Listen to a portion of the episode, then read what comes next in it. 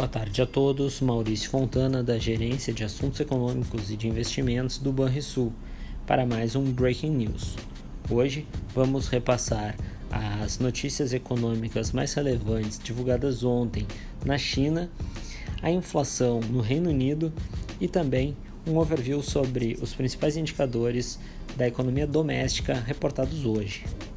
Começando pela China, a produção industrial da China aumentou em um ritmo mais rápido em novembro, a partir da redução da crise de energia no país, enquanto o consumo e o investimento desaceleraram. A produção industrial cresceu 3,8% em novembro em relação ao mesmo mês do ano anterior, depois de expansão de 3,5% em outubro. O resultado veio ligeiramente superior aos 3,7 esperados. Já as vendas no varejo aumentaram 3,9% em novembro em relação ao ano passado, desacelerando em relação ao aumento de 4,9 em outubro e abaixo do aumento de 4,5 esperado pelos economistas entrevistados citados na matéria do valor econômico. Os investimentos em ativos fixos urbanos, por sua vez, tiveram alta de 5,2% no período de janeiro a novembro, reduzindo o ritmo em relação aos 6,1% de alta apontados nos primeiros 10 meses do ano. Por fim, vimos que a taxa de desemprego urbano pesquisado na China ficou em 5% em novembro, aumentando em comparação com os 4,9% de outubro. No tema sobre inflação, que vem causando preocupação mundo afora, hoje tivemos dados do índice de preço ao consumidor no Reino Unido, que atingiu o ritmo anual de 5,1%, o maior nível em mais de 10 anos.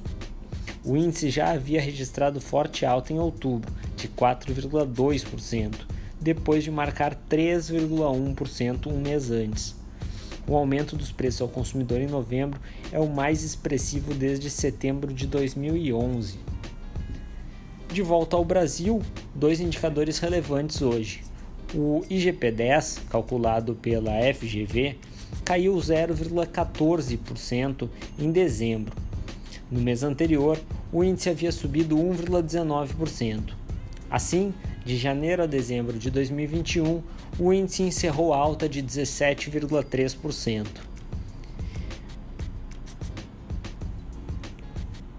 Uh, já no, em relação à atividade econômica, hoje houve a divulgação do Índice de Atividade Econômica do Banco Central, o IBCBR, que recuou 0,4% em outubro na comparação dessazonalizada com o mês anterior, conforme divulgado nesta quarta-feira pela autoridade monetária.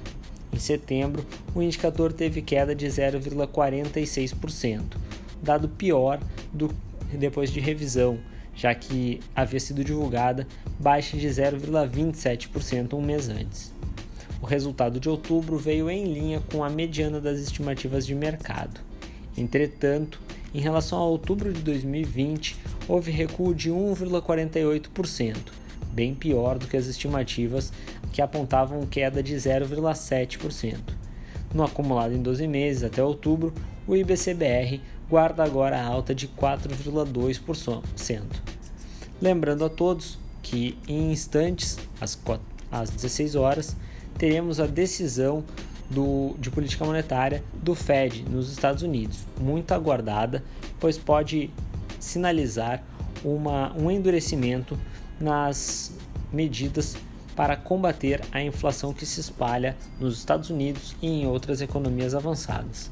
Tenham todos uma boa tarde e bons investimentos.